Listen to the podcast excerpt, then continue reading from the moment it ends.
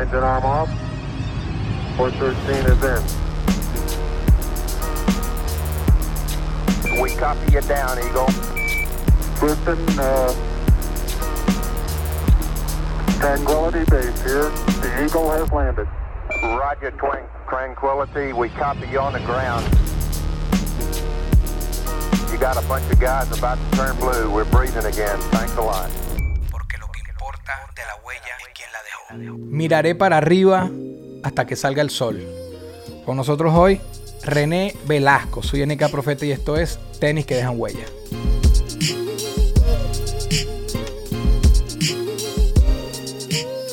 El siguiente episodio de Tenis que dejan huella es presentado por Entregas RS. Realiza tus envíos desde Miami, Orlando y Dallas a toda Venezuela. Además puedes registrar un casillero totalmente gratis en entregasrs.com. Entregas RS. Cumplimos, no competimos.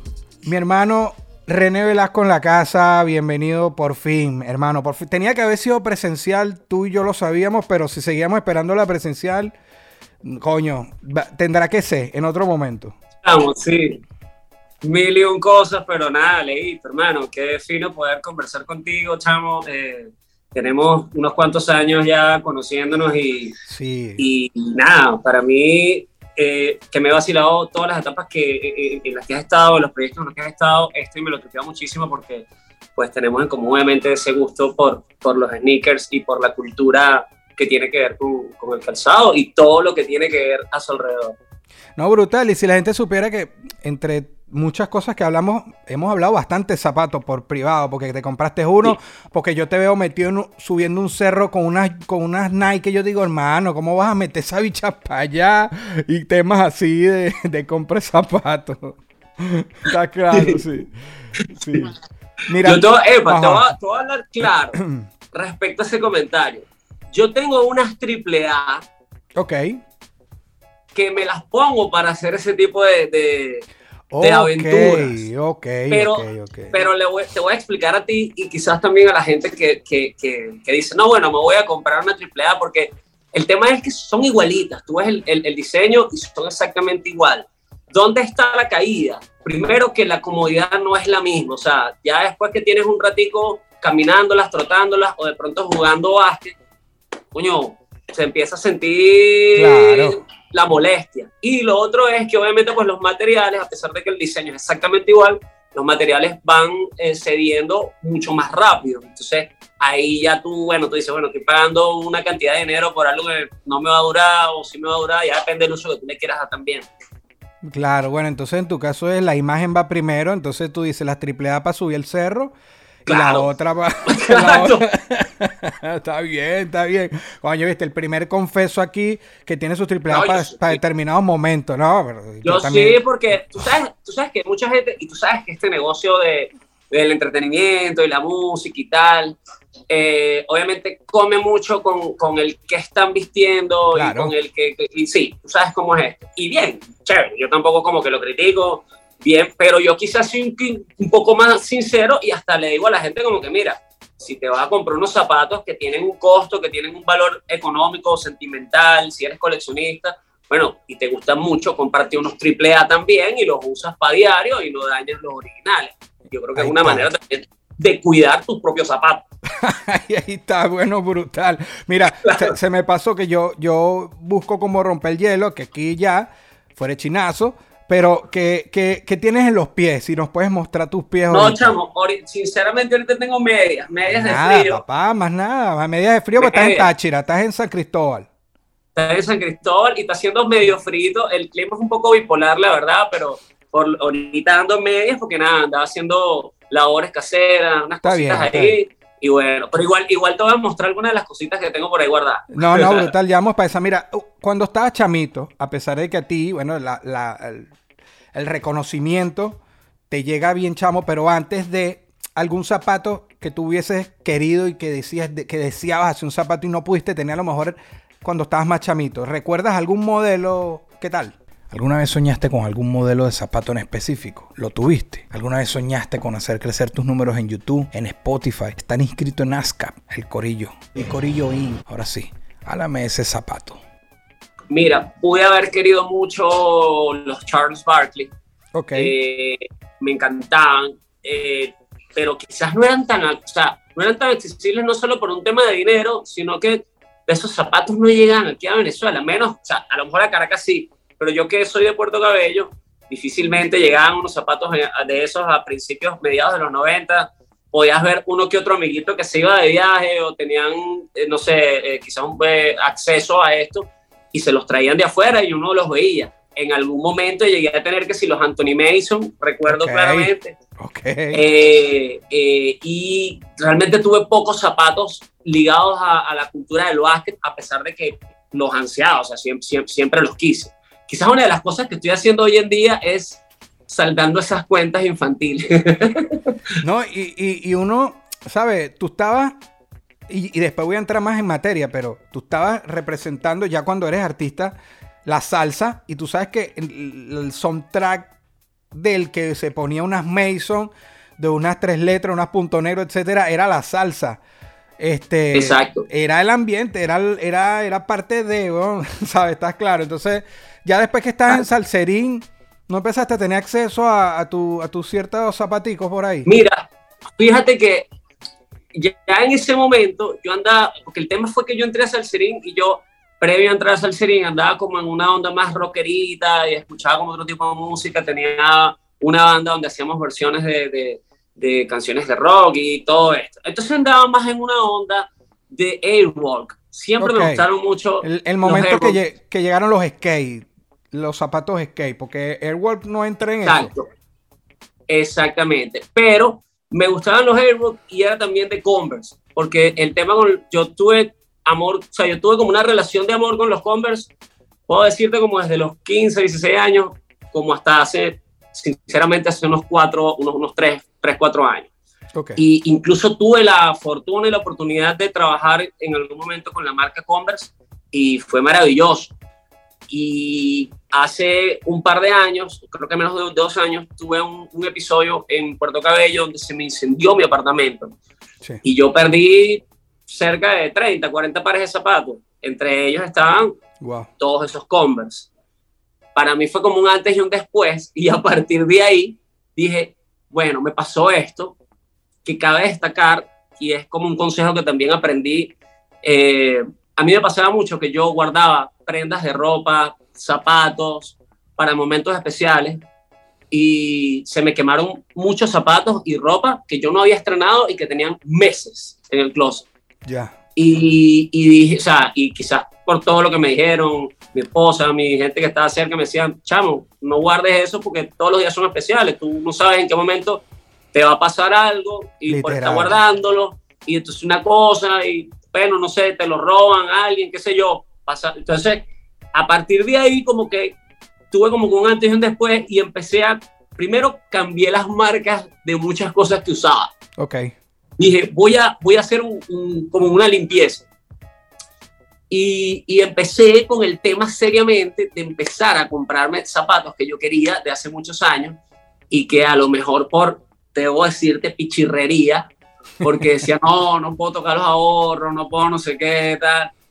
No me los compraba y me encantaban y agarré y dije que, ¿sabes qué? Yo me puedo morir mañana como un pendejo y yo voy a empezar a dar mis gustos porque yo no sé en qué momento vaya Y lo que tú dices, y usarlo, y usarlo, porque todo el tiempo me pasa que, que esperando un momento especial para estrenarlos y tal, y después viene una pandemia y no salen en dos años en tu casa, qué sé yo, pues, ¿sabes? Exactamente, Sí, sí. sí. exactamente, sí, me, me pasó eso porque incluso cuando empecé a comprar estos zapatos, mismo tema, o sea, es, es difícil a veces quitarte ciertos hábitos cuando ya tienes Claro. una edad o has pasado por, por algunas expe- experiencias, pero el tema es que eh, mi esposa me decía, te estás comprando todos esos zapatos y lo vas a dejar otra vez guardado. Y yo, bueno, es verdad. Entonces decía que, bueno, voy a ir a la panadería y me voy a poner estos zapatos. Y te digo para la panadería, regresar. Voy a ir a, no sé, a hacer mercado y me pongo estos zapatos. Y así como que he ido. Y aparte Bien, también, bien, bien. algo que he entendido es que cuando empiezas a rotar zapatos y no te pones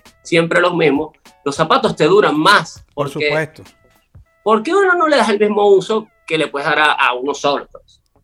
No, no, es que te duran más, exacto, no te quedas pegado con uno y los mantienes activos porque si no los tocas, se seca el, el componente que los mantiene y al rato se te despegan y, y pasa y seguirá pasando.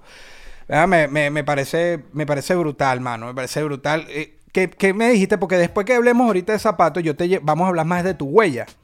Pero entonces este es el momento, si tienes ahí a la mano, porque detrás de ti veo cierta, ciertos hisitos por ahí, si podemos cierta hablar un poco mercancía. cierta mercancía para ver si podemos mostrar un poco lo que tienes ahí. Mira, los primeritos que me compré, apenas me pasó lo que me pasó, fueron estos Air Jordan, que de hecho, voy a hacer otra confesión aquí, que hay mucha gente, mucha gente que, que no habla de ciertas cosas, porque eso son literalmente, sin, sin ser eh, eh, despectivo, mariqueras. O sea, una vez no hace cosas por mariquera, porque uno es, ay, no, ¿qué tal? O no dice ciertas cosas. Estos zapatos que ustedes ven aquí son de mujer. O sea, pero a mí me gustó el modelo, me gustaron los colores.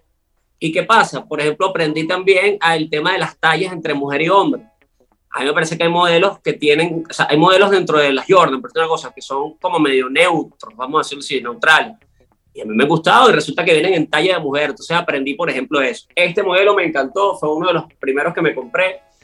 Y eh, sí tengo que decir que, que, que, por ejemplo, son, o sea, son, o sea, es, es, es, una, es abismal la comodidad que hay entre un zapato de pronto de estos y cualquier zapato AAA que tú los ves mucho en la calle, que, bueno, obviamente pues no todo el mundo tiene el presupuesto para eso, pero son sumamente más cómodos, obviamente. Eh, por ahí, eh, otro de los que estuve comprando, que también son el Jordan, estos que están por aquí, que me encantan también. Me, me, me puse también fibro con el tema de los trenzados. He estado como cambiándoselo, buscando tutoriales en YouTube, súper fibro con ese tema. Eres de Jordan 1. Eh, Eres de Jordan 1. Me gustan las Jordan 1, pero también soy, me gusta mucho el, Nike Dunk, aunque estas son unas ambush. Mm. Estas me encantan me parece que son brutales y me parece que también, por ejemplo, tú y yo que estamos en el negocio de la música, de pronto para un show, para una tarima, unos zapatos así de pronto, coño, son chéveres, pues. Claro. Aunque a veces me los pongo para cualquier otra cosa. Eh, hubo unos zapatos que me llamaron muchísimo la atención, que los compré. De hecho, a mi esposo no le gustaban, no, que son feísimos, que no sé qué. estos, estos Nike Dunks son una edición que sacaron eh, con, con una, eh, con, con, o sea, con, una colaboración con una gente que se llama Social Status, okay. que la historia de este zapato me pareció súper interesante. En Estados Unidos eh, existen los comedores, los comedores populares. Claro. Estos comedores populares obviamente son alimentados por taxes, por el gobierno, un montón de cosas son financiados por esto. Y entonces Nike, junto a esta, eh, junto a esta gente que se llama Social Status, hicieron varios modelos de estos zapatos este se llama eh, Chocolate algo, no me acuerdo ahorita el, modelo como tal. Y parte de lo que, eh, de lo que generaron va destinado para una fundación para seguir alimentando, en este caso, a esos comedores populares. O sea, que esa compra, apoyaste una causa con la compra de Claro, este me pareció interesante. Y aparte te traen un monedero súper cool que yo pues lo uso para, porque por ejemplo aquí en San Cristóbal se maneja la moneda del peso colombiano y se maneja mucho las monedas. Entonces, este es uno de mis zapatos favoritos. En estos días estaba viendo la serie nueva del Príncipe del Rap. Claro, sí, sí, la versión nueva.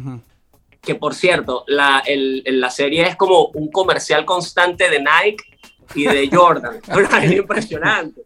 Sí. Y y he visto varios de mis zapatos en, en, la serie y este lo vi en estos días y pues que mira, el tipo los tiene, me pareció súper cool. Mierda, bien. Pero hace poco también adquirí estos que son Adidas, que son, me, me encanta porque son como muy vintage. Pero completamente. Eh, Adidas Basket Pro y sinceramente son entre comillas lo más económicos que tengo, pero los uso muchísimo. Me, me parece que son súper cómodo, los uso para todo. Mira, ahorita que, ahorita que hablaste de las Adidas, quiero que eches tu cuento, porque era Adidas en ese momento, de las que te robaron, de las que te palearon las COVID, de las COVID. Eso hay que dejarlo aquí. Bueno, una vez, ese, cuento te lo eché hace muchísimo y se lo cuento a los que están ahí, que, me conocen. Ah, yo tengo un gran amigo que se llama Tony Crescente y cuando yo vivía en Puerto Cabello hace algunos años, eh, se organizaban partidas de básquet y él por lo general iba a jugar eh, básquet hacia una zona donde se jugaba duro, pues se jugaba trancado y este, tipos grandes, yo mido 1,73 y, y, y, estos tipos me llevan de 1,90 para arriba, o sea, yo me metí en ese tema. Entonces, eh, fuimos, se hicieron una partida y este, el equipo que ganó, que fue el de él ese día, nos vinimos todos a su casa, éramos cinco o seis, nos vinimos todos a su casa y hicimos una pasta, estábamos ahí tema de comiendo después de, haber jugado, después se pusieron a jugar truco. Eh, y uno de los chamos que estaban en el equipo, que yo no lo conocía, me dice, están bien malandras esas COVID. Yo tenía las COVID las amarillas, que parecían un tanque. Sí, sí, yo sé. Y yo, coño, gracias y tal. Bien, ¿no? De pinga. Y mm, resulta ser que esa noche nos quedamos a dormir todos en casa de mi amigo.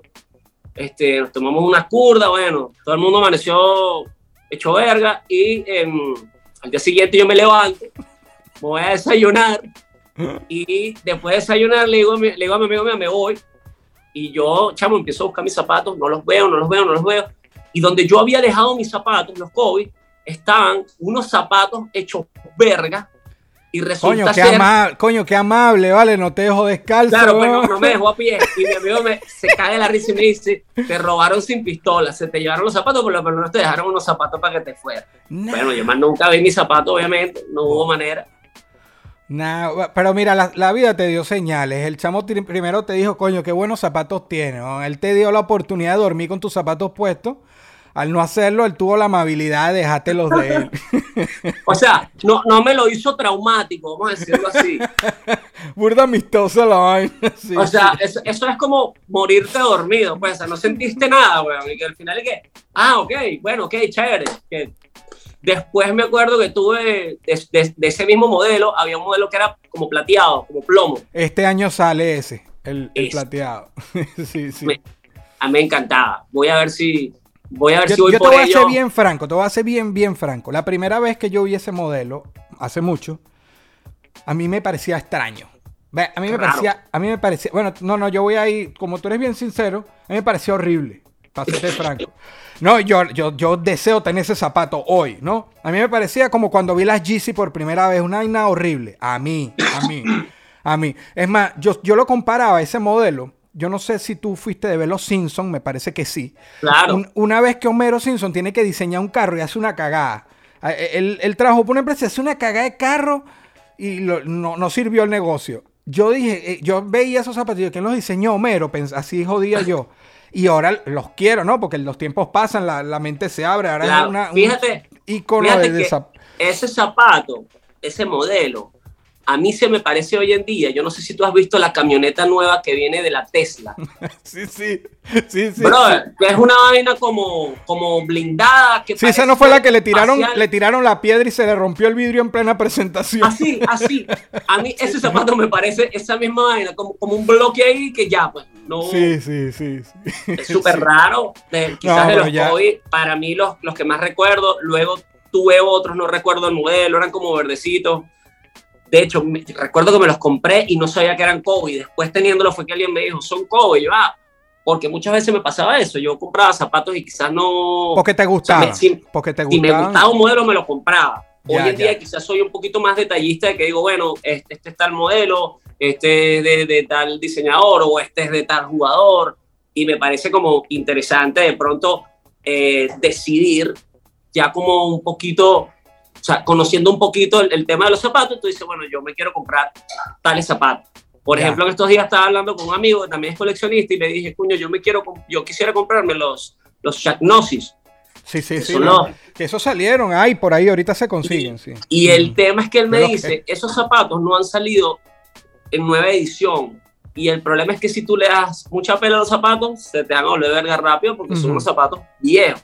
Sí, pero manda a decirle al pana que salieron en el 2021 y todavía, ah. comprándolos todavía, aguantan. Lo que pasa es que cuando están trayendo esas colecciones, es la que ves en una tienda un rato o en reventa y ya. Okay. O sea, no es que van a estar saliendo como, claro, claro. como es la que sacan y ya. Pero yo lo entiendo, si tú compras uno que salió en 2014 y no salió más, tú sabes que este año, aunque llegue en su cajita nueva, son 2014 y en la segunda te puede dejar la suela en el piso. Entonces es complicado, sí, sí, sí. Hay que saber, pues, hay que saber. Sí, esas son cositas que he venido como aprendiendo. No, yo también, yo aprendí también- los coñazos, no porque Sí. soy un experto, yo no soy experto. No, no, al final uno, uno va conociendo de a poquito y bueno, va tratando de, de tomar buenas decisiones a la hora de adquisición. Y al pana tuyo, y al pana tuyo si está viendo eso, bueno, no al pana tuyo, a- al que se llevó la, las COVID, espero se te haya doblado el tobillo, hayas quedado bien, pero con una lesión como una que yo tengo por pasado. Porque una vaina es que no, fui por una cancha y me robaron, pero coño, te quedaste a dormir ahí, o sea, eres burde pasado. Pero bueno, Bueno, son, son vainas que pasan igualito. Yo me río hoy y digo. ya, ahí, ya ahí eras de salserín. Ya ahí está en Salserín. Ah, yo te iba a decir, después la vida te, te premió con salserín, pero eh, fue más pasado. Ro- Él debe lucirse, robear de salserín, weón. No, bueno, tuve, tuve el chance, tuve el- me, me pude dar quizás el, el lujo de decir, bueno, me robaron esto, no conseguí los amarillos otra vez y me terminé comprando los que eran plomos, que eran como similares. Y esa no se la vas a quitar, rescata. Más nunca fui a jugar que para allá. No, no, coño, qué gana. Mira, vamos a pasar ahora a tu huella y a pesar de que venimos hablando, conversemos, ¿verdad? Ahora vamos a hablar un poco más de tu huella, de tu legado y, y gracias por, por este intercambio que estamos teniendo aquí, hermano. Gracias a ti, hermano. Mira, yo te quiero, quiero comenzar esta parte hablando de Puerto Cabello. En estos días eh, estuvo aquí yo, Mico. Y, y estábamos hablando de Puerto Cabello. Es más, en el título está la palabra Puerto Cabello y créeme que llegó, el título arrastró muchísimas personas, o sea, Sí. n- llevó a muchas personas de Puerto Cabello. Entonces yo hablaba, oye, tú puedes ser, ¿sabes? Un representante de algo ahí. Y yo le digo, pero, pero tienes que pelear con René Velasco, así las candidaturas van a estar buenas ahí. Háblame de tu niñez, de tu niñez en, Puerto Cabello antes que llegara todo tu, tu cambio de vida con la música. Por lo menos, aunque tuvieras bandas y eso, cuando llega ya Salserín, pero antes. ¿Cómo, cómo eras tú por ahí? ¿Qué es lo que? Chamo, yo de niño, eh, realmente yo la pasé bien. Eh, eh, tengo muchos recuerdos de, de amistades. eh, quizás hay eh, uno en, especi- en especial que fue como mi mejor amigo. eh, falleció cuando yo tenía 18 años. Pero eh, sí tuve como muchas amistades. En mi casa iban eh, mis compañeros de clase. eh, tuve una mamá que, que estuvo muy pendiente de mí, siempre como que en todo momento. Eh, no era buen atleta, sinceramente, no todas eran mentiras. No era del popular en el colegio tampoco, eh, pero tenía pues el, el- el- plus que cantaba. Entonces eso Ok. de alguna manera me hacía sobresalir un poquito, pero no era que wow, no, pero bueno, el chamo canta. Pues. Entonces yo en el colegio estuve metido en todo tipo de actividades, desde las gaitas, pasando por las parrandas, en el teatro, en, en todo lo que tuviese que ver, sinceramente, para poderme salir de clases y estar en actividades musicales. Pero ven acá, te, te- te voy a interrumpir un segundo. Estar en esas actividades en nuestra época más mentepolla y más superficial, ¿te, te sumaba o más bien era como que este es el nerd que canta? Te lo digo de, de- de pana. No Mira, lo sé. Porque sí, en, mi sí- liceo, en mi liceo los de la banda más bien eran como que bien vistos y para mí era raro, pero eran bien vistos los de la banda porque era un Claro, poco, era un poco mala que- conducta que se querían salir de clase. Exacto. es que el tema conmigo era que yo sí iba, o sea, yo no solo iba por salirme de clase.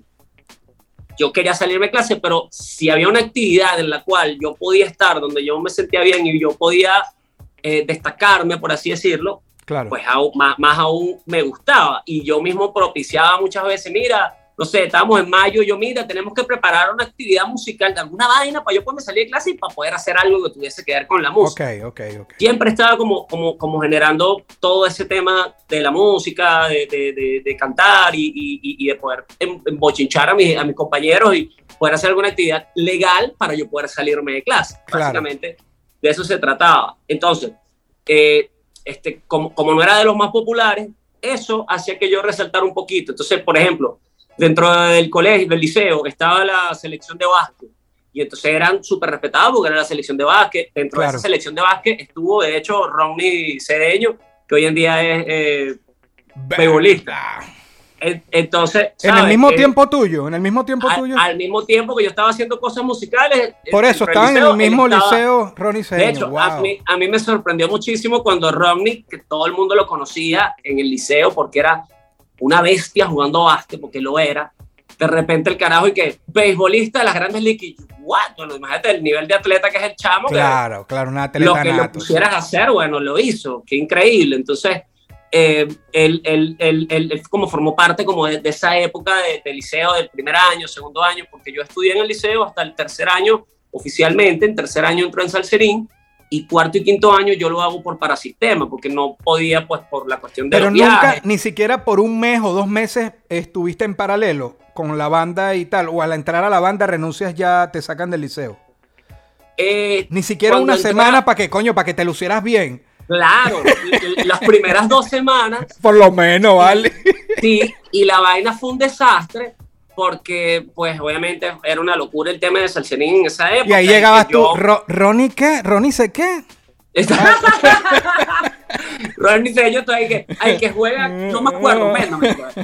Pero en esa época, un par, de, un par de semanas sí me tocó ir al liceo para Ok, poder como terminar algunas cosas. De hecho, yo eh, tercer año lo estudié a medias precisamente por eso, porque yo estaba, como en, eso fue como en enero, en febrero, yo entré a Salserín y, y, el, y, el, y quedaban como tres o cuatro meses de año escolar, vamos a decirlo así. Ok. Y me tocó terminar ter- la mitad de tercer año, cuarto y quinto para sistema, pero las primeras dos semanas sí fui, la vaina era un desastre y llegó un momento donde los, los directores del colegio dijeron, no puede venir más. ¿Pero era un desastre con tu propia gente del liceo o con otra gente que se acercaba a tu liceo? Con la gente del liceo mío. Pero qué loco, ¿no? Porque el día anterior a lo mejor fuiste, ahí está, y al día siguiente Eso. los mismos. Quizás quizás quizás no, lo, no lo había pensado nunca así, pero sí, básicamente sucedió algo así porque, bueno, eh, era una- o sea, quizás era demasiado raro el hecho de que una chamo de Puerto Cabello, que no era el más popular, que no sé, mil cosas, y entonces terminó en Salserín, era como raro, porque bueno, yo tampoco era que estaba buscando casting, yo nunca hice, Claro. o sea, yo, yo no era de, las- Ok, de los, ok. de los típicos chamos que voy a un casting de no sé qué, voy a un casting, no, yo hice mis bandas, hice Claro, mis lo que pasa es que vainas, ya pero- Salserín era una orquesta establecidísima Exacto. y que, que en Tararas era como que no, no era como que la nueva banda que va a salir, era ya. Exacto. Claro, claro, claro. Yo siempre digo como, como una analogía como que yo me monté en un tren que iba ya como a 300 kilómetros por hora. O sea, no fue que me monté ahí, vamos a arrancar, no, ya esa no. analogía, esa analogía es, está muy correcta. Mira, ¿qué género te define? Porque me, me puedes tirar al medio, que no sé, pero a mí me parece que desde que sales de Salserín yo no te he oído una salsa. Pueden haber, y perdóname si no, pero no han habido eh, así Es demasiado. Este, no sé, la salsa antes de, de, de- de Salserín, ¿te gusta el rock? ¿Haces salsa con Salserín? Eh, de Sojo la Margarita, por ejemplo, es, es balada, pop, lo considero yo.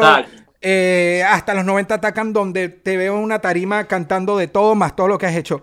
Si yo te pregunto hoy, ¿qué género eres tú? Y, oye, no estamos hablando de, de cosas de estas de género, sino de género musical, por favor. Esos temas seguimos al DM. Esos los otros temas los seguimos hablando al DM. No, pero. ¿qué- Soy como, soy como una especie de desgenerado, no sé. Eh, quizás, eh, a ver, eh, tiene que ver un poco con la edad, con, no voy a decir la madurez, porque no me considero maduro en lo absoluto para muchas cosas, pero tiene que ver también con un tema de que para mí, hoy en día, la música es como un compañero anímico, es como una muletilla anímica si tú te sientes de cierta manera, te refugias en cierto tipo de música. Si tú te sientes deprimido, vas y escuchas, puño, no sé, baladas o escuchas música clásica o qué sé yo, o si te sientes un pelo más activo, de pronto pones música electrónica, pones rock. O sea, a mí me pasa un poco eso. Eh, antes y hace algunos años, y quizás eso lo conversamos tú y yo antes, estaba un poco renuente respecto a algunos géneros, no puedo negarlo, yo nunca niego esas vainas, y, y tuvo que ver también con, con, con el tema de que nadie es dueño de la verdad absoluta, nadie, nadie es dueño de, de- de que lo que tú dices es como es, o lo que yo digo es como es, o lo que otros dicen es como es. Hay gustos para todos, y hay gustos para todo momento. Hoy en día no me considero como que soy de un género específico porque, si te soy sincero, ahorita estoy mal pegado con el disco de Bad Bunny, estoy escuchando lo que el chamo hizo, eh, lo que está sonando quizás más, más reciente dentro del género urbano, bueno, lo, lo que sacó eh, eh, Becky G ahorita, que lo acaba de sacar, eh, eh, eh, lo que sacó Shakira, que sinceramente tenía tiempo que no me gustaba un tema de Shakira y este último que sacó me lo tripeo. Eh, pero si, si me preguntas, me encanta John Mayer, eh, soy fan de Bruno Mars, eh, me encanta Kevin Johansen, son cosas que van de un extremo al otro. Eh, dentro del hip hop, obviamente, pues tengo muchos años escuchando Dr. Dre, tengo muchos años escuchando Eminem, y, y por ejemplo, yo aluciné ahorita en el, en el, en el halftime de, del Super Bowl. O sea, para mí fue una vaina así como que, o sea, porque uno creció escuchando eso. Claro. Dentro de algunos otros géneros. Hoy en día como que lo aprecias y, lo ves. Y, y, tiene un tema también como de nostalgia, como lo, como lo, que, como lo, como lo que hace la fiesta de, de los 90 Tacan, que juega mucho con el tema de la nostalgia. Entonces, haber escuchado todas esas cosas, pero de pronto quizás me encantaría ir a un concierto de Guns N' Roses, o me encantaría ir a un concierto de Aerosmith, que no sé si los vamos a volver a ver porque el tipo está ahorita en, en, rehabilitación. Sí. Son, o sea, yo quizás disfruto hoy en día más la música sin juzgarla tanto. O sea, y sé también, obviamente, que hay cosas buenas y cosas malas en cada género. O sea, tú vas a ver vallenato bueno, vallenato malo. O sea, que tú dices, coño, esta vaina es muy mala. O vas a ver música urbana buena, música urbana mala. Y otro tema también es que hoy en día es muy difícil definir los géneros porque hay tantas fusiones y es todo con todo que tú no sabes exactamente cómo definir el tema. Por eso a veces me da risa, por ejemplo, las premiaciones de, de, de los Grammys o de los Billboard, no sé qué. Y entonces tú dices, bueno, pero ¿cómo vas a meter todo esto dentro de este género y vas a premiarlo? Sí, completamente. Es raro. Sí, sí, sí. Es raro. Entonces, pero bueno, aprendes en, mi caso aprendo a, he aprendido como aceptar un poco la música respecto a lo que dijiste de la salsa, sí es cierto, yo no he vuelto a grabar salsa, pero hay un proyecto ahorita.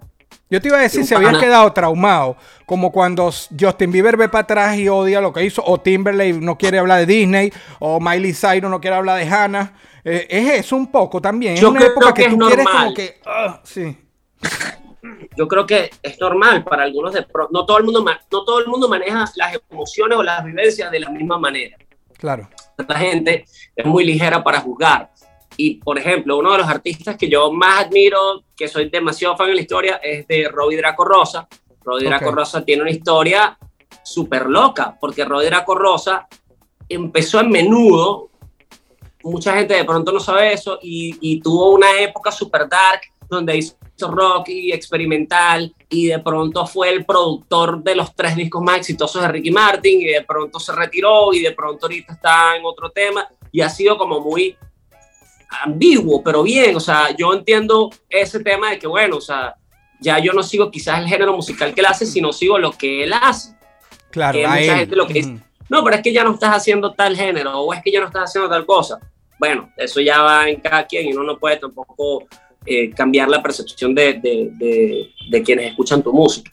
Pero por lo general, si un proyecto me lo tripeo, me parece que está bien hecho, me parece que, que no sé, me parece que está bien, yo le voy a entrar. O sea, hoy en día como que no, no ando con, con tanta tontería. Obviamente si hay algo yo digo, coño, yo no puedo hacer eso porque de pronto yo no puedo hacer un chanteo así, es una cosa. Ah, o, o, de pronto, bueno, me preparo un poco más, lo que sea. O sea, eso, eso como que no me limito y no, no, no juzgo tanto la música como quizás lo pude haber hecho hace algunos años. Claro, yo eh, pienso es eso cuando hablas que, que, que, uno no quiere usar la palabra madurez, pero sí creo que llegas a un punto de que te quieres sentir libre y ya no estás pensando tanto en la expectativa que se pueda hacer público, sino bueno, yo quiero hacer esto y lo voy a hacer y que se lo vacile quien se lo vaya a vacilar, pues. Pero, pero a la conclusión es que no, no hubo respuesta, ¿ves? No hubo, del género variado. variado, o sea, Quizás, quizás hay, eh, hay Pero siempre, yo veo mucho rock en ti siempre, en todo lo que hagas. Está la guitarra, está, hay rock para mí siempre en lo que haces. la roqueas en, en, los géneros que, que te he visto eh, interpretar, pues. Me parece.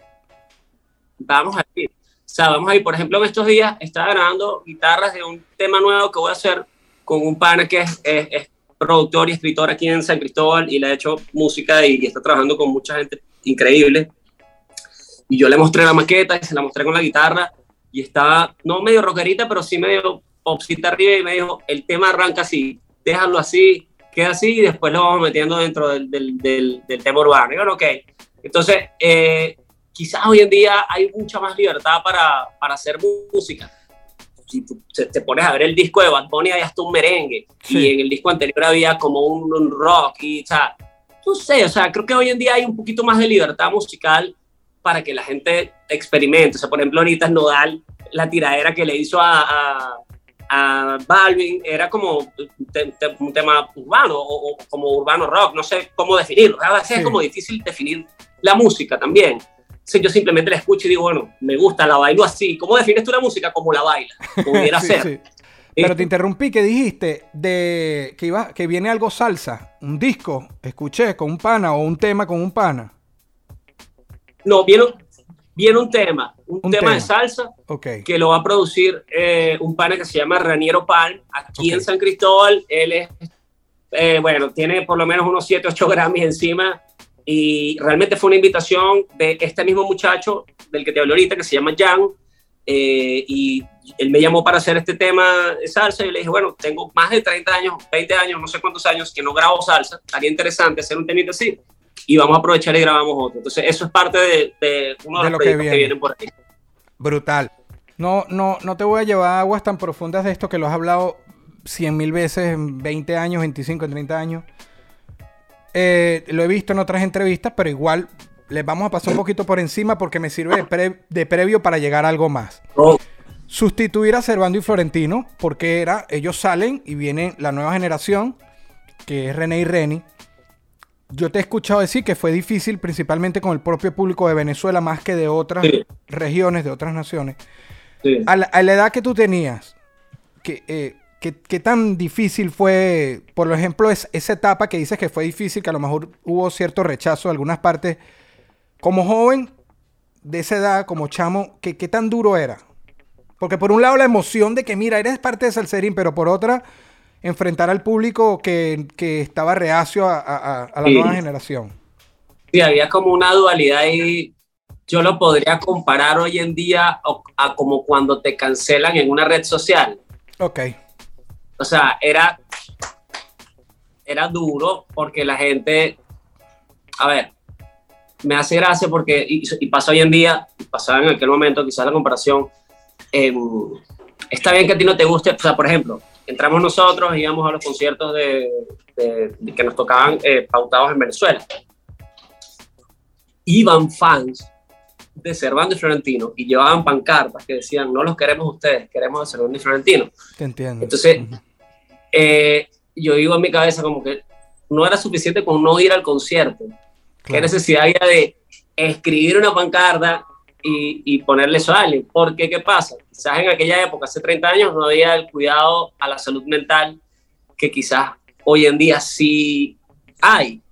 Y nosotros no tenemos ningún tipo de, de ayuda psicológica o de vencer al bullying de un público, o sea, no, fue, fue complicado, yo recuerdo... Por eso te iba a decir, pero tiene que. Ajá, no, no pierdas eso, pero la- eh, eso tenía que haber esta- sido parte de, de esa empresa.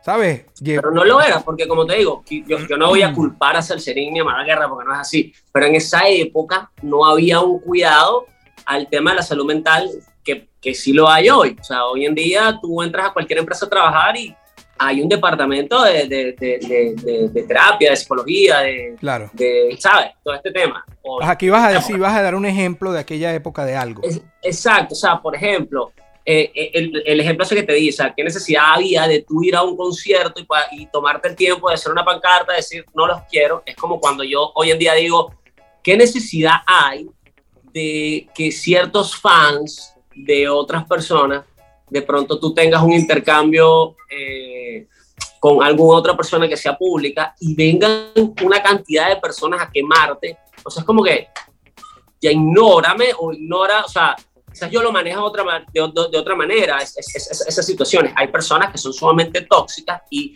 como que necesitan hacer daño para demostrar un punto. Y me parece que eso, eso está mal. Pero bueno, fue parte de lo que sucedió en aquella época. Yo, como te digo, recuerdo yo haberme bajado de tarima y llorar porque no entendía qué pasaba. Qué. Eh, y, y era duro porque, sinceramente, el bullying no era solamente del público, era, era, era interno. O sea, los músicos de Salserín, había dos o tres, sinceramente, que nada más fueron como que vamos, que sí se puede, y uno de ellos era Leonardo. A dos o tres a favor, yo pensé que era dos o tres en favor. contra, el resto estaba resto, hermano, reacio, ok. O sea, es- ellos siempre tuvieron un tema de guerrilla con nosotros, no sé por qué, con tanto con Reni como conmigo. Y, y era un tema de comparación constante con, obviamente, pues lo primero, Verga, imagínate, pero o sea, qué son- tensión para un show, es demasiada tensión. Exacto. Entonces, y era un tema de burla, estábamos en tarima y se burlaban porque de pronto se nos olvidaba un paso o una letra una canción. o- o sea, Yo, por ejemplo, que soy un tipo sumamente patuleco, me caigo en todos lados, me resbalo, soy como medio desastroso, tengo mal el, el GPS. Y me pasó que me caí en tarima, me resbalé, eh, una vez tumbé un piano porque dale un cable y tal. O sea, mil vainas me pasaban, como me había acontecido. Pero eh, por eso te digo, o sea, no solamente fue el tema del público, sino internamente, pero bueno, no sé, o sea, estábamos en otra época, también teníamos otro tipo de resistencia, pudiera ser, no lo sé. Y eso también me ayudó como a, como a, como a formar un poco carácter y, y Claro. entender que, bueno, que las cosas no siempre son como uno quiere y uno tiene que contar. En este caso yo pues contaba con, con, con mis viejos, con mis padres que estaban ahí súper pendientes conmigo, eh, pero igual era, era un tema interno, o sea, era como ir al colegio y que te hicieran bullying todo el salón. Y, y eso no, no, no, no bajó ya, por lo menos antes de salir ya, ya no estaban más... Sí, o sea, sí, obviamente, ya luego fue mermando, pero al principio, los primeros meses, era Ok. súper intenso el tema. Entonces, pero ya después, obviamente, fue mermando, ya yo me di cuenta con quiénes contaba y con quiénes no. Eh, y ya, pues, simplemente, pues, me, me, me limité como a, como a rodearme de la gente con la que yo sabía que, que contaba. Ya, ya, ya, bien. ¿No, ¿No crees tú que ustedes comienza una buena etapa? Esto, eso es- lo digo muy yo, pero con entre tú y yo, ¿no consideras Claro. que ahí, porque a lo mejor también ahí se les dio ya su identidad, porque al principio venían con los temas que todavía seguían pegados, que uno tenía en mente, Exacto. que eran de Servando y Florentino, aunque fuesen temas de la banda, pero entre tú y yo les da una identidad. La serie fue un palo, un palo. Ah, la- bueno, eran una no, escue- era- unos liceos que no existían, que yo quería estudiar ahí, que te dejaban ir con zarcillo y con la ropa que te era la gana, o unas ropas azules distintas. Que esa fue la época que les pegaron barba, que eso es lo que yo siempre decía. Esa barba es pegada, chicos. Hace una semana la piel y ahora vienen con unos candados, unas patillas, una vaina. Eh, yo ac- recuerdo, yo Ajá. recuerdo que tú me lo preguntaste una de las primeras veces que conversamos en Jode. Yo Sí, me que sí. tanto. Y yo, te, y yo te dije, sí, me salían unos pelitos, pero me, le ponían rímel, como para que la vaina se viera un pelín más, más, más adulta.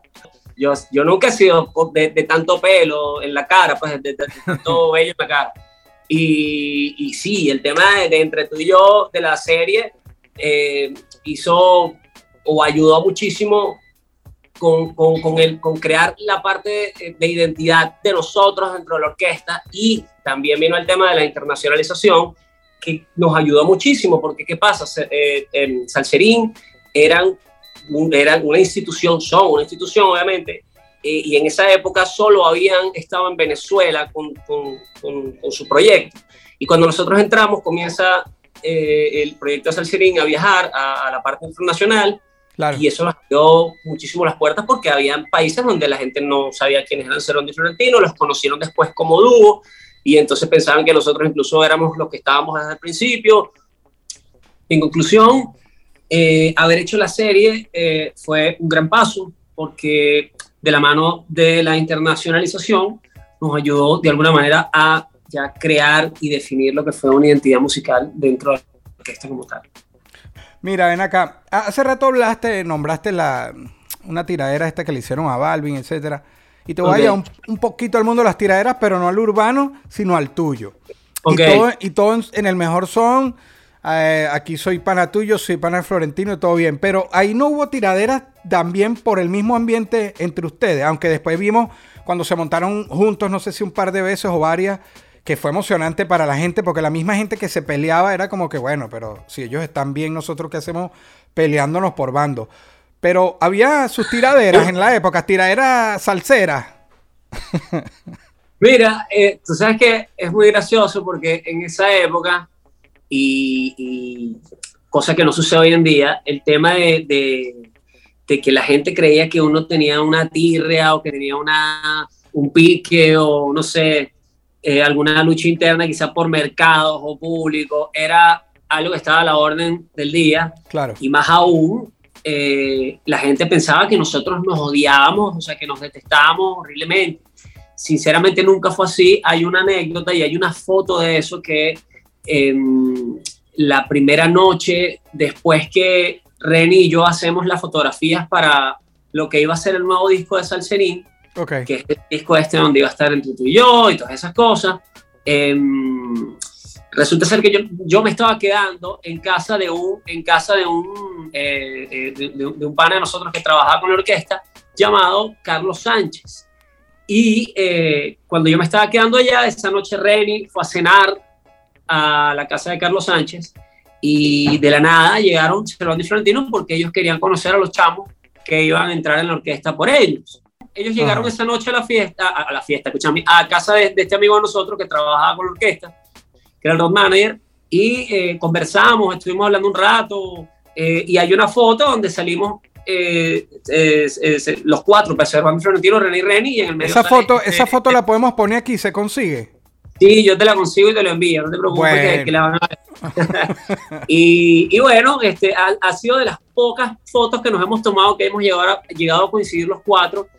Tú comentaste sobre un, un evento donde nos reunimos nuevamente los cuatro, que fue como en el 2019, Me acuerdo. 2018. Ese encuentro estuvo bien. Ese encuentro en la casa del pana tuyo de esa foto estuvo chévere. Ellos les dieron como la bienvenida. O sea, fue. Sí, sí, sí. Ajá. Esa noche fue, fueron súper No la bienvenida, como una bendición ahí, pues mira, ahora les Sí, toca. como, no sé, ajá. como una especie de bautizo interno. bautizo ahí. era la. ajá, por la así palabra. decirlo. Y bueno, chévere, o sea, nosotros siempre los vimos a ellos eh, de esa manera, o sea, como que ellos fueron los pioneros en, en el tema de la orquesta Salserín y, y y y yo creo y, estoy seguro que son una especie de, de- de institución y, y forman parte de, de- la cultura musical venezolana y eso es, eso es innegable y, con los años incluso pues en lo particular me, me he vuelto mucho más seguidor incluso del trabajo que hace Servando fuera de lo que ha sido Salserín, porque realmente ha hecho, y, y, y él tuvo eh, con Florentino, porque me parece que ha hecho un trabajo increíble, ha ido mucho más allá, o sea, me parece que él es como una especie de Sidán dentro de la música, hizo muchas cosas a nivel musical y actualmente sigue siendo música para él, se van de gira, hacen un montón de cosas, pero le está escribiendo música a un montón de gente, está codeado con, con, con, con gente grande y eso también se admira porque quizás yo eh, como, como músico, como productor, veo también eso y, y lo aprecio muchísimo, lo valoro un montón. Bien, bien. Mira, me quedan un par de cositas antes de entrar en la, en la ráfaga final. Ok. En una, no quiero abarcar mucho, pero. Y la puedes eh, obviar, ¿no? Porque la idea es pasarla chévere, pero. Com- he visto, incluso lo, lo llegamos a hablar alguna vez, aunque sea, que, bueno, hay bullying siempre para todo, y hablamos hace rato del bullying cuando entraron a Salserín, pero el bullying contigo de que, sobre todo cuando llegas con un aspecto más rockero, eh, no, no voy a utilizar la palabra porque YouTube se pone bruto, pero de excesos de sustancias y todas esas vainas, Sí. y tú siempre lo hablas, incluso hace nada te vi hablando como que es, siempre me, en preguntas y respuestas, siempre con lo mismo y tal, que no solo Sí. te pasa a ti, pasa con otros músicos también, pero es, es tan constante que no llega un punto como que, verga, qué fastidio, no sé, ¿cómo lo llevas? Sí, sí, sí, sí. Exacto. Bueno, eh, te digo la verdad, sí, ha sido como una constante en mi vida este tema de, de el, prejuicio respecto a quizás cómo me veo. Eh, hay, muchas, hay muchos elementos que quizás pueden intervenir dentro de esto. Siempre he sido una persona delgada, siempre he sido una persona que me ha costado eh, agarrar peso. Eh, algunas personas envejecen mejor que otras, entre otras cosas. Y yo sinceramente, Leo, eh, yo nací con una condición física, eh, genética, que en algún momento me gustaría poder hacer una especie de, de documento, eh, de- de- no voy a decir documental, pero sí un documento que explique un poco eh, por qué de pronto mi condición física a veces se merma un poco y no tiene que ver absolutamente nada con sustancias irregulares. Que ojo, sí, en algún momento de mi vida, ¿por qué no? Sí lo hice porque tampoco es que soy un santo y no, Ujú. no yo, yo como que no soy, tú quizás lo que hemos compartido me conoces que yo no, no ando con cuentos. Pero eh, mi tema es más un tema de salud, un tema que en algún momento, como te digo, me gustaría ahondar eh, con algo que estoy preparando por ahí. Y el tema físico mío, de, de estética, de cómo me veo, de que si yo hago ejercicio, de que si me quito la camisa, de que si tengo cierto tipo de contenido, si supieras que es más un tema personal de, de como decir, a pesar de mi condición física, de salud, que, me, que como te, te estaba comentando, yo puedo hacer ejercicio y verme de cierta manera y, y para mí es más un trofeo personal que Ok. más un tema de demostrar cómo me veo o que si hago ejercicio o que si me veo de cierta manera. Eh, no quiero que se me pase esto, agradecerte la labor que haces con los animales. Eh, Gracias. eh, es, es de los contenidos más brutales, sobre todo cuando estabas en Puerto Cabello, que veía, ya tenía la historia de la perrita que venía todos los días, de los 50 Sí. gaticos que poniéndole aquí y acá, buscándoles comida, etcétera. Qué brutal esa labor, la, la canción que hiciste. Estoy comenzando a retomar otra vez esa labor aquí en San Cristóbal. Ahora Bueno, ya en San Cristóbal, exacto. se me complicó un poco. De hecho, hoy tuvimos una, eh, eh, fuimos a, a una zona relativamente turística que hay aquí en San Cristóbal Ok. y pasamos por un sitio que se llama Farmavicio, así se llama el sitio. Entonces es muy gracioso porque en ese sitio venden eh, licores regionales hechos acá, ¿no? Ok, ok. Y cuando llegamos al sitio, habían como cuatro perritos chiquiticos y como tres o cuatro gaticos y todos se empezaron como a acercar. Yo siempre cargo, literalmente en el carro, un pote con gatarina o con perrarina. Siempre, Oh, siempre lo wow. cargo. Yo no Bien. lo he documentado más.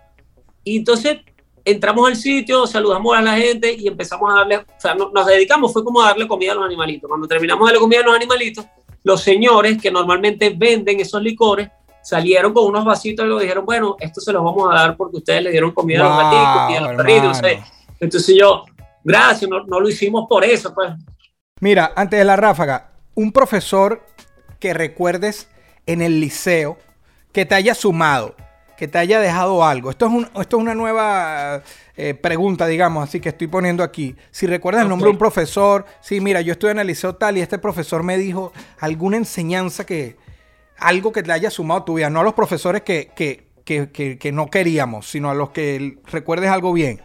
Mira, eh, yo recuerdo eh, quizás dos. Uno cuando estaba en el liceo, había una profesora de inglés que se llamaba Ingrid, recuerdo claramente que ella eh, era muy estricta conmigo porque aparte de ser la profesora de, De inglés. De inglés, era la subdirectora en el colegio y ella Ok. era muy estricta conmigo, pero a su vez ella me reconocía porque yo siempre me interesé mucho con, con el tema del inglés, siempre me interesé mucho y, y me... Y entonces yo sentía que ella me daba cabida dentro de la clase más allá de, de, de regañarme o tal, o sea, porque como me interesaba, eso, ese reconocimiento quizás hizo que, me, que, que yo la recuerde mucho hoy en día. Y hay otra profesora, casualmente las dos mujeres, Ok. que en este momento se me fue el nombre, pero ya, ya estaba estudiando publicidad y mercadeo en Valencia. ¿El Y otro, el otro era- dónde fue? ¿En Puerto Cabello? ¿En el liceo? en el liceo. ¿Y ¿Cómo Y se la llama tu liceo? ¿Te acuerdas? ¿Cómo? ¿El nombre de tu liceo te acuerdas? Eh, sí, Centro de Estudios Carabobo, se llama el, el liceo donde yo estudié en, en Puerto Cabello. Y hubo una segunda profesora en el, en el Instituto Nuevas Profesiones, que fue donde estudié publicidad y, eh, publicidad y mercadeo en Valencia, que a mí me encantaba porque eh, pasaba lo siguiente, yo estaba en un salón donde ya cuando yo comencé a estudiar publicidad y mercadeo, yo tenía 24 por ahí, y mis compañeros tenían todos 18, 17, 19, el mayor tenía 20. Entonces, cuando llegué a esa clase con esa profesora, me encantaba porque yo tenía muchas nociones del tema del mercadeo, quizás a nivel empírico Ok. y de vivencia propia, que me encantaba porque llegaba un momento en que la clase era un toma y dame de la profesora y el resto del, del salón era como que estaban todos anotando lo que decía la profesora y iban todos anotando lo que decía yo. Entonces terminaba la clase y se iban todos y yo me quedaba con la profesora como continuando el debate. De Eso te iba a decir, era un debate ahí.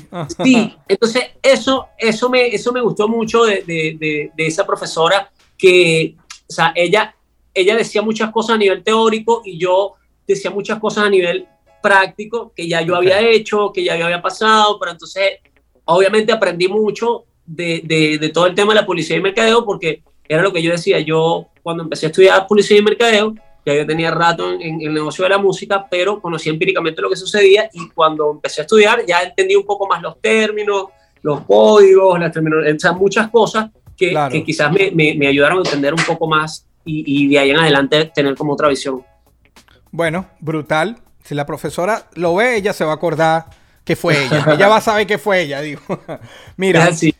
viene la ráfaga final. Aquí son puras preguntas al grano y respuestas directas hacia el grano también. Shoot, Un lugar que hayas pisado que te marcó, que te haya marcado. Los Ángeles. Los Ángeles, California. Un lugar que, que todavía no hayas puesto tus pies, pero que, que por expectativa, por lo que sea, quieras ir. El Cairo. Ok, wow. Em, vamos hablando de San Cristóbal, El Cairo, Los Ángeles. Hoy te eligen, yo te tengo que mover a Puerto Cabello con el respeto de la gente de Táchira. Ok. Hoy te eligen embajador de turismo de Puerto Cabello. Eh, Me encantaría. Sí, sí. No, pero es a nivel de Venezuela. Pero quiero que, que tu elección o tu acto de, de elección sea en Puerto Cabello. Pero Ok, si eres el embajador de Venezuela, a, a- a la- a las personas que nos estén viendo de afuera o incluso los propios venezolanos, como embajador de turismo, donde tú invitas? Tú dices, no te puedes ir de Venezuela sin ir a. Bueno, tú sabes, tú sabes que le diste una tecla porque todas las personas, siempre que visitaban Puerto Cabello, mientras yo estuve viviendo en Puerto Cabello, era como parte de, de, de, de mí, porque siempre he sido como, me he considerado como muy buen anfitrión. Cuando la gente llegaba, yo los llevaba a ciertas partes, te voy a enumerar. Le- al primer sitio donde los llevaba era el Fortín Solano, que es un o sea que castillo los vas a llevar. La invitación es Puerto Cabello, de una. Tú estás en Puerto Cabello, tienes que ir obligatoriamente al Fortín Solano. Tienes que subir al Fortín Solano. Si quieres ir a playas, si quieres ir a playas, tienes que ir obligatoriamente a Patanemo y a Isla Larga. Para mí esas son las playas tope, quizás también eh, a nivel eh, sentimental. De hecho, tengo tatuado el- el- la palabra Patanemo como con una especie de playa aquí. Em, al otro sitio donde tienes que ir es a San Esteban, que es como eh, un pueblito eh, que está eh, dentro de Puerto Cabello, que, que es como más viejo que el resto de Puerto Cabello, vamos a decirlo así. Y en. San Esteban venden un, un- licor también eh, regional que se llama leche burra, que es muy famoso. No te puedes ir de Puerto Cabello sin conocer la leche burra. Otro sitio que no puedes dejar de visitar en Puerto Cabello es Borburata. Venezuela nació en Borburata. Cuando, cuando Venezuela celebra, que está cumpliendo años, celebra es Borburata, porque en Borburata comenzó todo el tema. Y, es un, y- y- y- y de hecho, cuando yo estaba chiquito, mi papá, eh, cuando se celebraba eh, San Juan, me llevaba a, a, a, a Borburata porque yo quería ir a bailar tambores. Sí, porque, yo te iba a decir los tambores, sí. Sí, el tema de los tambores, porque yo cuando estaba chiquito, Leo, le decía a mi papá, o sea, estoy hablando de 6, 7 años, yo le decía a mi papá, yo quiero, yo cuando quiero, cuando sea grande, quiero ser negro, porque yo quiero bailar como ellos. Y entonces mi papá me llevaba a, a bailar tambores y era una locura porque, bueno, yo chiquitico no entendía nada de lo que pasaba, pero formaba parte del tema cultural y a mí me encantaba. Yo decía, ellos bailan increíble, yo quiero bailar así como ellos. Y, y, y después fui creciendo y dije, yo quiero cantar como los negros. Yo creo que cosas porque esta de, de, de, de, de premiados a mi parecer que son. Eh, ¿Qué otra cosa te puedo decir? En Puerto Cabello eh, no puedes dejar de ir, por ejemplo, al Teatro Municipal, que es uno de los teatros municipales más bonitos que tiene Puerto Cabello. Eh, actualmente yo creo que Puerto Cabello ha crecido muchísimo eh, respecto a, a infraestructura y, re- y respecto a, todo lo que tiene que ver con el tema de- del turismo, porque las últimas veces que he ido, te lo juro que quedé impresionado eh, y me encantaría, ojalá, ojalá en algún momento yo pudiese tener algo que ver con el tema del turismo de Puerto Cabello, porque siento que aunque Puerto Cabello es más conocido o es quizás eh, más importante, a lo mejor económicamente, por el tema de la aduana,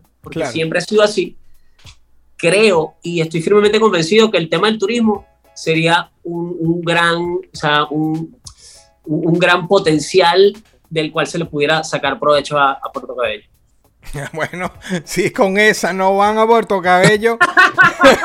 Oye, mira, apretó eh, Yomico, Yomico, este hombre apretó, apretó.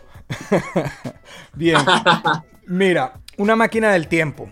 vintage, solo para ir al pasado. Dime una época que te gustaría haber estado. Puede ser dentro de tu propio tiempo o más para allá. Solo para el pasado, no para el futuro. ¿Dónde te Ahora, mi estado? pregunta es, en ese viaje al tiempo al pasado, ¿puedo cambiar algo? No, solamente eh, ver. No, vas a ir a ver, sí. Ok. Eh, probablemente iría a ver. Pudiera ser. Algún concierto en vivo de, de Queen o de Michael Jackson. Pudiera ser algo así. Si yo hubiese, si me hubiese tocado apostar, yo dije, René va a ir a Woodstock. Pensé. Bueno, también, ok, sí. Bueno, eso sí. Porque ve- sí. ves más, ves más, pues ves más grupos, aprovecha y ves Sí, más. veo más grupos. sí, veo más grupos. Pero tú sabes que el tema de Woodstock, eh, yo no sé si hay, hay, hay unos documentales por ahí que, se, que, que, o sea, no solamente documentales, tú buscas en YouTube la realidad de Woodstock. Ah, de Woodstock una, teorías lo- y eso. una loquera. O sea, Woodstock la gente, o sea, de hecho fue un desastre porque mucha gente eh, terminó sin comer, terminó enferma, terminó herida. Es una locurita que eso no salió mucho, ¿no? Pero quizás hubiese- me hubiese encantado ver a Michael Jackson, o sea, ¿cuándo? Claro. ¿Cuándo? Claro, claro, claro. Sí. Bien. Mira, en una palabra, te voy a nombrar cinco personas y me las describes en una palabra. Ok. Manuel Guerra, Manuel Guerra es como el Cristóbal Colón de esta América. Marco 77, Marco sin S, por favor, Marco 77. Marco 77 es mi relación más larga, laboral. Eh, eh, eh, eh, mi socio, mi socio. Reni, Reni, eh, es la locura. Andreina, tu hermana.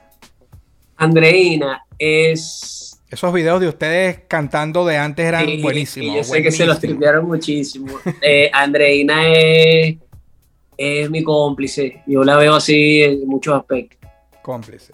Y con mucho respeto, tu señora madre, Joelitza Villasmil. Le que está aquí atrás, está, está, está- está escuchando. ¡Wow! mi mamá es. Ya, mi mamá es, es- es todo. Mi mamá es el principio, es la continuación y pues eventualmente cuando ella no esté va a ser un, un legado de, de muchas experiencias, de mucho aprendizaje, de mucho amor, de mucho cuidado. Eh, es, es como difícil a veces definir una madre en especial, soy- Claro. eh, porque bueno, todo lo que hacen, quizás no todos tienen la suerte de tener una madre eh, como la tuve yo, o a veces algunos la pierden en el camino. Yo hasta ahora la tengo y trato pues de, de valorarla y, y- y de quererla y enorgullecerla con lo que hago. Brutal, brutal. Quiero ahora tu top 5, el tóxico de artistas jóvenes. No te voy a llevar nada más a la salsa porque tampoco es que habían 20 bandas, pero de, de- de esa misma generación tuya, que me des un top 5 de, bandas en español que te gustaran. Puedes meter salsa y de otros géneros, rock, etcétera, pero para ti, que te gustaran de tu propia época cuando estabas ahí. Me gustaría, me de- gustaría. Mi propia época, Sí. eh, tú sabes que a mucha gente le da pena aceptar que fueron alguna vez fan de Maná. Yo fui fan de Maná. No, No, tengo problema en aceptar eso. Muy bien, muy bien. Maná, eh, eh, de la época, eh, quizás dentro de la salsa, cuando comencé a conocerla, me gustaba mucho eh, el proyecto que se llamaba DLG, me Claro. increíble. Claro. Soda Stereo, Llevamos Eh, Maná, DLG, Soda Stereo. ok, Maná, DLG, Soda Stereo. Ujú. Vamos a poner otro de salsa porque también fue de la época y que no lo conocía, no tenía absolutamente ni idea. Me empezó a gustar Jerry Rivera porque cuando nos montábamos en el disco, eh, perdón, cuando nos montábamos en el autobús de Salserín, ese disco, ha- había un disco de Jerry Rivera que sonó y sonó y sonó en todos los viajes y se me quedó como en el, en el subconsciente y hoy en día de verdad lo escucho y me, me, me, me voy a esa época y, y- y disfruto, pues, Ok. que, que quizá la, ma- la- la música tiene esa magia. Y alguien más de la Ah. época, de la época pudiera ser Ilan Chester. Ok, ok. Brutal, brutal. Para irnos, hermano, son dos preguntas. En la primera no vas a abarcar, en la, la segunda explicas un poquitico nomás. ¿No quisieras estar en los zapatos de quién? Por el motivo que sea, tú no quisieras estar en sus zapatos. No quisiera estar en los zapatos de. mm, Qué, qué complicado. sí. Eh, no quisiera estar en los zapatos de un médico que tiene que decirle a la familia que su familiar falleció. Wow. Primera vez que responden eso y, y se, se, sobreentiende no el está resto. Fácil. No está fácil. Ahora sí, Sí. con- y con esta nos vamos y gracias nuevamente hermano por la oportunidad. Si tuvieras 24 horas, un día nada más, para estar en los zapatos de alguien, ¿quién sería? Y ahí sí, un porqué. Con todo lo que tú sabes hoy, ¿a quién elegirías estar en sus zapatos por 24 horas? Y un porqué.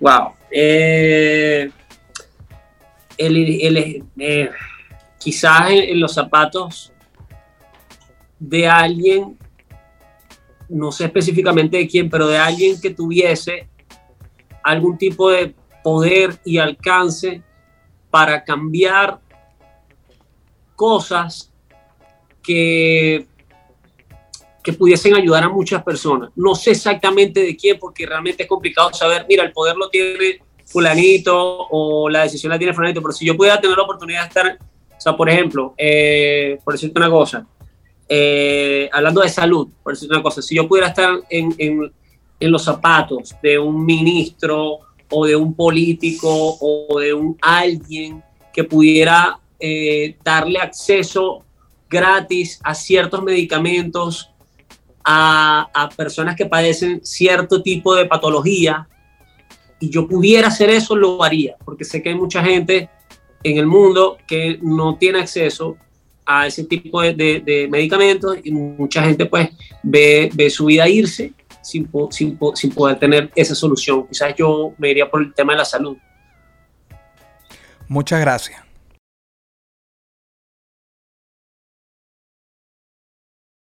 Esto fue una producción, fue una producción. El Corillo Inc. Distribución digital, campañas y crecimiento en YouTube y Spotify. Te inscribimos en Nazca. Trabajo con ellos. Escríbenos. elcorilloin.com. DJ Pijama. Producción ejecutiva. Y para cerrar, este servidor. NK Profeta Under Family. Porque lo que importa de la huella es quien la dejó.